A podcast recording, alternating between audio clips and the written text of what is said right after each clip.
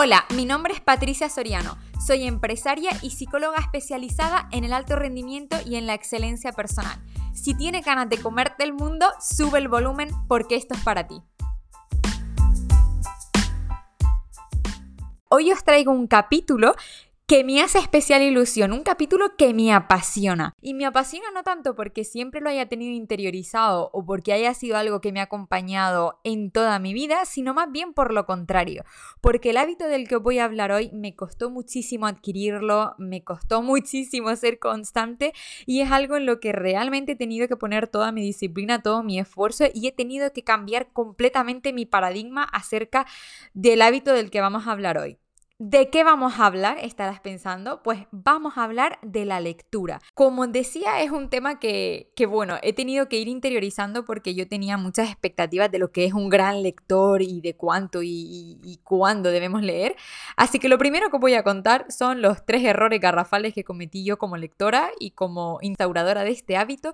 Y luego nos meteremos directamente en materia hablando sobre cómo utilizar los libros como herramienta y, y bueno, daré truquitos y consejitos. Sube el volumen porque esto te va a interesar, te va a gustar y porque leer creo que es una pasión que nunca pasa de moda y que ahora más que nunca necesitamos para seguir creciendo como individuos y como sociedad.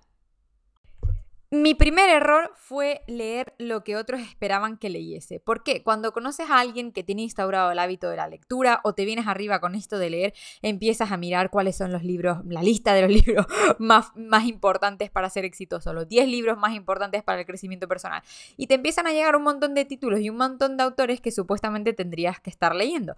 Y lo que pasa normalmente es que no te cuadra. ¿Por qué? Pues porque la lectura tiene que acompañar un momento vital de tu vida, tiene que acompañar tu personalidad, tus intereses, tus hobbies. Entonces es muy raro que te cuadre lo que otros han leído en momentos completamente mm, diferentes a tu vida y con un contexto y una sociedad distinta.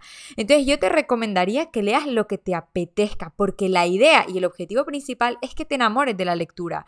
No tanto que leas X libros, sino que tengas el hábito y la pasión por la lectura que te va a permitir leer poquito a poco cada vez más libros y que te va a permitir ir aumentando conocimiento. Pero date la libertad y el gusto de leer lo que te dé la gana. Yo cometí durante mucho tiempo el error de intentar leer lo que otros me recomendaban y lo que ocurría pasando es que al final dejaba el libro, dejaba la lectura, me daba pereza y pensaba que leer no era para mí. No es que leer no fuera para mí, es que esos libros no estaban alineados con mis intereses. Así de sencillo. El segundo error fue leer en orden y leer el libro completo. Y estarás pensando, si no lees el en orden y si no lees el libro completo, no te enteras. Hablaremos de este error más adelante, pero ya te adelanto que no todos los libros hay que leerlos y ni mucho menos hay que leerlos en orden. Hay que saber utilizar los libros como herramienta y hablaremos de esto más adelante. Mi tercer gran error fue tener falsas expectativas y creerme falsos mitos acerca de la lectura, como por ejemplo el tiempo que tienes que leer o el tipo de libros que tienes que leer. Todos los tipos de libros y todos los tipos de lectura tienen su momento y a veces te empeñas en leer cosas que crees que son adecuadas pero que, que no te llaman o te empeñas en leer una hora, hora y media todos los días o sencillamente en leer todos los días. En fin, te vas poniendo como expectativa, deberías, tengo que, eh, y un poco te vas creyendo los mitos que escuchas a otras personas acerca de la lectura y al final esto se acaba convirtiendo en presión, en agobio y en culpa muchas veces cuando te plantees el hábito de la lectura. Entonces yo creo que es mucho mejor cambiarlo y tener una perspectiva más divertida, más de juego, más de investigar, bueno, mucho más positiva acerca de la lectura. Tantas normas tenemos en el día a día y en nuestra vida como para encima que la lectura sea un tengo que más. Yo creo que hay que cambiar un poco esta perspectiva. Vamos a entrar en meollo, vamos a entrar ahora sí en contenido.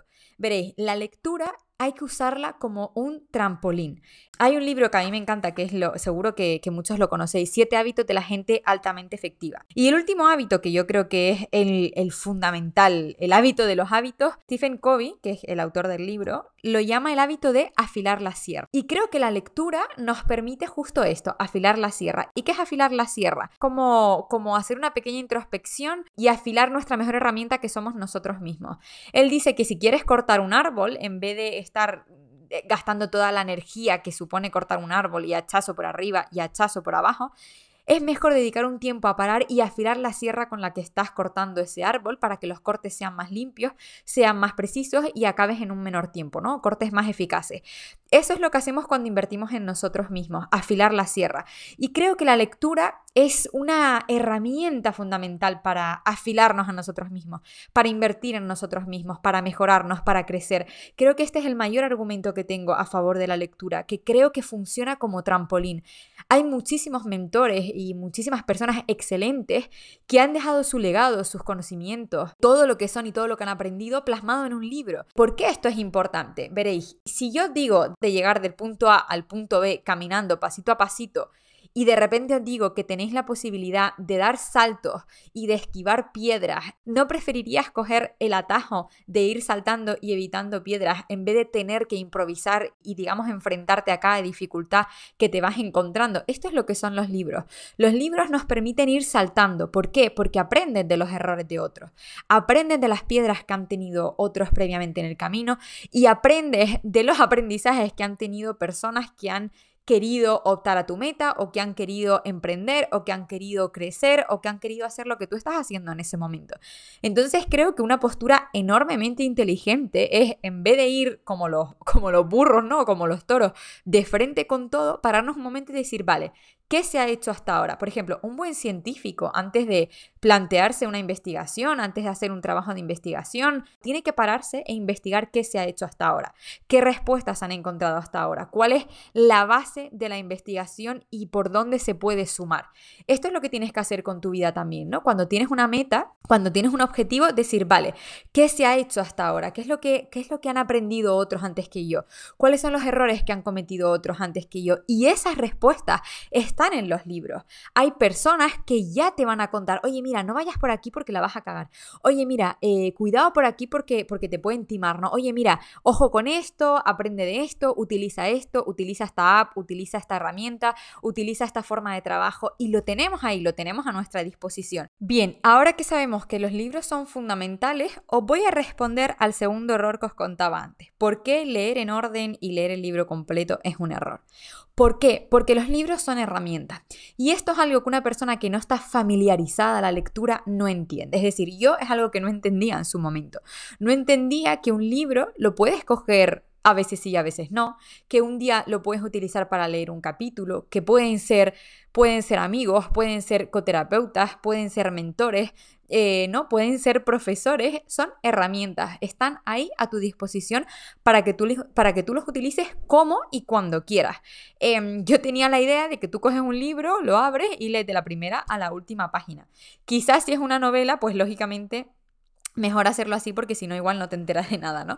Pero luego te das cuenta y cuando hice pues cursos de lectura rápida, eh, también cursos de memorización, de estudio, que hay maneras y maneras de leer los libros y que hay que utilizarlos de forma inteligente. Yo te voy a dar tres consejos para que utilices correctamente los libros que sobre todo tienen que ver con crecimiento personal y, y que son libros paralelos, ¿no? Que no son libros de lectura o novelas, que esto sí hay que leerlos un poquito más en orden. El primer consejo es desapégate del el libro, es decir, acostúmbrate a darte el permiso de coger y dejar el libro cuando te dé la gana, de, saltarte párrafos, eh, de poder utilizarlo a tu manera, de que te interese en un momento determinado un capítulo X y después lo dejas y después lo vuelves a coger porque te interesa otro capítulo, en fin, tener la flexibilidad y de nuevo utilizar los libros como herramienta. Antes de leerlos, Primero miro la portada y la contraportada. Después miro el índice, ¿no? Cotilleo un poco, pues, de qué va. Eh, posteriormente hago una lectura rápida, pero no una lectura rápida página por página, sino que empiezo a ojear los libros, ver qué vocabulario hay, ver los títulos, los subtítulos, si tiene actividades, qué actividades hay, si tiene consejos, si tiene recuadros, si tiene imágenes. Me hago una idea global del libro. Em, y por último, hago un escaneo, ¿no? Voy leyendo un poquito transversalmente acerca de qué me voy a encontrar. ¿Por qué hago estos pasos? Porque, como en cualquier otra actividad de memorización, de estudio o de comprensión, cuando le damos un contexto a las cosas, luego las entendemos mucho más fácil. Si yo sé qué capítulo voy a tratar, de qué va un libro, qué me voy a encontrar, qué temas se hablan, qué vocabulario se utiliza, cómo habla el autor, eh, etcétera, etcétera, será mucho más fácil que yo pueda ir a esas digamos, como dice Eugeo Oyer, que, bueno, es un, youtuber y un empresario muy interesante que si queréis cotillar y habla mucho de lectura, él le llama pepitas de oro, ¿no? Buscar como aquellas cosas que nos interesan en específico de ese libro, aquellas pepitas de oro que para nosotros son, eh, para nosotros son especialmente enriquecedoras. Entonces yo hago como un pequeño escaneo que me da un contexto. Eso me permite decir, ah, mira, pues ahora me interesa este capítulo. Yo, por ejemplo, que trabajo con clientes, para mí sería imposible leerme absolutamente todos los libros pues, de empresa, de crecimiento personal, de éxito, de desarrollo, de coach que hay, ¿no? De, para la excelencia, porque hay muchísimos libros. Pero sí que trabajo mucho con los libros como herramientas. ¿Por qué? Porque como yo he hecho un escaneo de todos los libros que tengo y me viene un cliente y hay algo que creo que le puede interesar, algo que me gustaría trabajar o algo que directamente quiero que se lleve, voy a ese índice que más o menos ya tengo ese contexto en la cabeza y digo, ah, este libro trataba de esto, ¿no? Me voy a la página, lo miro y leo el capítulo o le mando foto del capítulo, lo utilizo como una herramienta y un conocimiento extra. El segundo consejo que te voy a dar tiene que ver con el error que cometí antes de leer todos los libros y con el error que decíamos de leer lo que otros nos dicen que lea.